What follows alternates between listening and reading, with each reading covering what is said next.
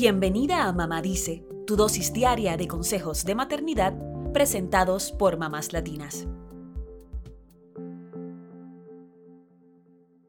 ¿Estás pensando en adoptar un niño o una niña? Más allá del acto de amor y responsabilidad que esto representa, podrías darle la oportunidad a una personita de tener una familia, de amar, confiar y crecer en un entorno sano. ¿Qué debemos tener en cuenta antes de adoptar? Estas son nuestras recomendaciones.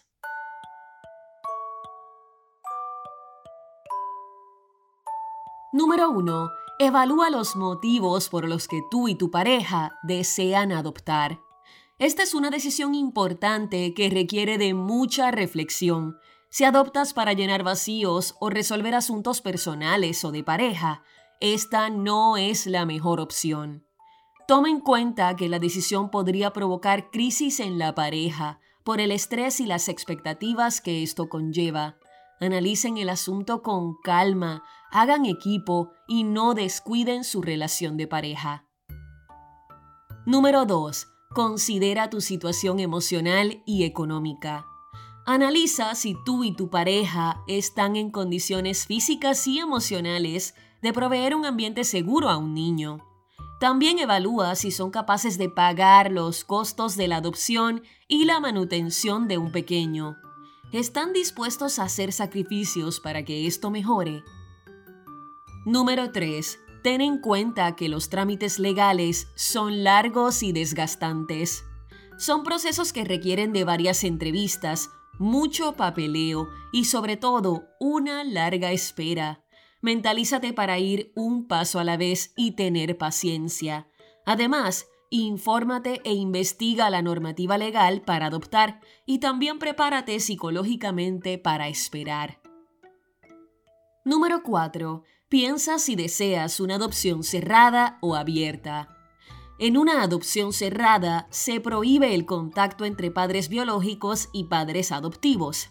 En cambio, en una adopción abierta, los padres adoptivos mantienen contacto directo con los padres biológicos del menor al que van a adoptar. Hoy en día son más comunes las adopciones abiertas. De todos modos, lo importante es que consideres la posibilidad de que tu hijo adoptado un día te pida contactar a sus padres biológicos.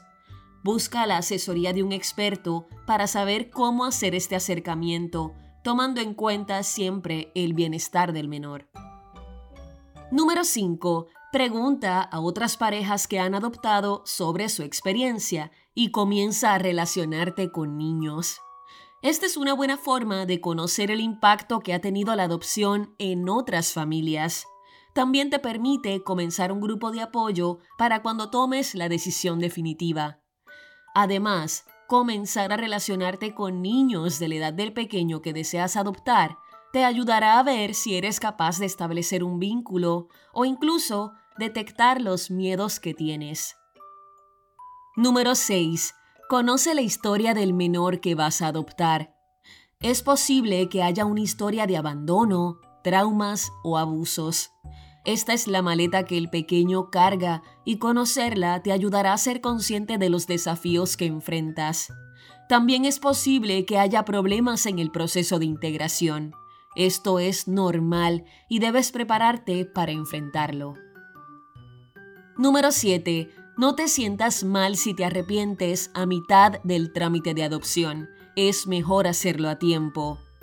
Si son más los miedos que el deseo de que llegue a casa el pequeño, lo mejor es detener el proceso para darte el tiempo que necesitas y acomodar tus ideas. Número 8. Si tú y tu pareja están seguros de que quieren adoptar, elijan la agencia adecuada. Cada país tiene distintos requisitos legales para adoptar. En Estados Unidos, las leyes varían en cada estado. Conoce estas normas e investiga qué agencia de adopción se adapta a tus necesidades. Las hay públicas y privadas, y ellos podrían ayudarte a establecer una red de especialistas para cuando adoptes al menor. Por último, busca información sobre los distintos tipos de crianza y cómo guiar a tu familia en el proceso de integración. Y también piensa cómo informarás esta noticia a tus familiares y amigos. Puede ser un tema delicado que levante apoyo o rechazo, así que lo mejor es que esperes a estar completamente segura antes de informarlo.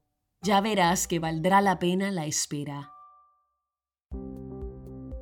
Eso es todo por hoy. Acompáñanos mañana con más consejitos aquí en Mamá Dice y síguenos en mamáslatinas.com, Mamás Latinas en Instagram y Facebook y Mamás Latinas USA en Twitter.